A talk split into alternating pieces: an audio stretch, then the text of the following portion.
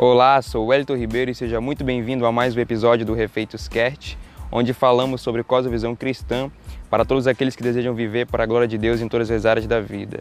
E hoje nós vamos falar sobre o terceiro perigo do uso constante e desordenado do mundo virtual, do mundo online. Então se prepara, eu sei que vem coisa boa por aí. O perigo de hoje é a perda de nossa identidade.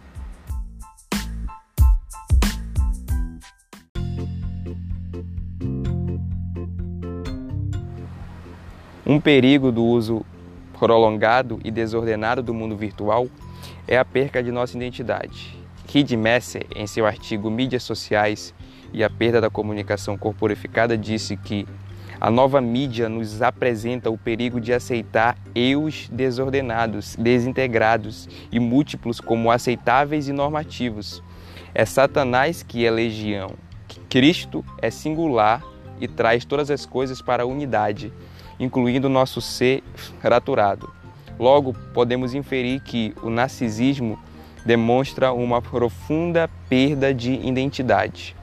No trecho do livro Jogador Número 1, o protagonista aborda algo sobre a identidade real e o mundo virtual que é importante para a nossa reflexão.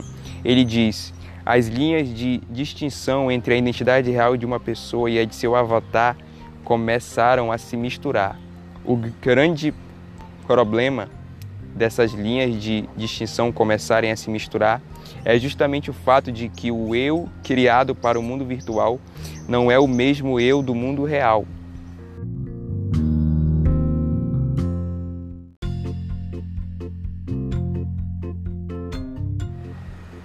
Nessa linha, Reed Messi diz: a maior evidência de um narcisismo mais perigoso é a maneira pela qual o eu online é um segundo eu criado, um falso eu grandiosamente e cuidadosamente criado que cobre e protege o eu verdadeiro de ser ferido.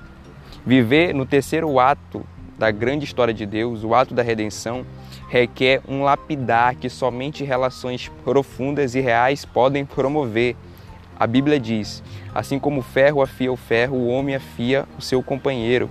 Provérbios 27, 17. Em outras palavras, nossas relações reais e profundas são uma das formas que Deus determinou para forjar nosso caráter. Um eu online ideal, tendo apenas relações virtuais e superficiais, não vai experimentar o sublime ato mútuo de lapidação de relações profundas e reais. Então, a partir de hoje, tenha muito cuidado para que a sua identidade, para que o seu caráter não seja afetado por esse uso constante e desordenado do mundo virtual. Não tente ser alguém que você não é e procure ser o mais autêntico possível para que sua identidade não seja afetada.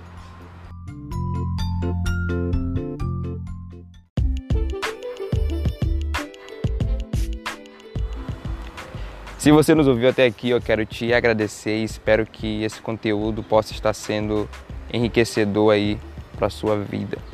Na próxima semana, nós vamos falar sobre o último perigo do uso constante e desordenado do mundo virtual da nossa série O Cristão e o Mundo Virtual. Falaremos sobre o perigo de não viver. Então, mais uma vez eu falo, aumenta a sua expectativa. Tenho certeza que você não perde por esperar Compartilhe esse podcast ou conte a um amigo sobre ele. Isso é muito importante para que essa mensagem seja espalhada para a glória de Deus.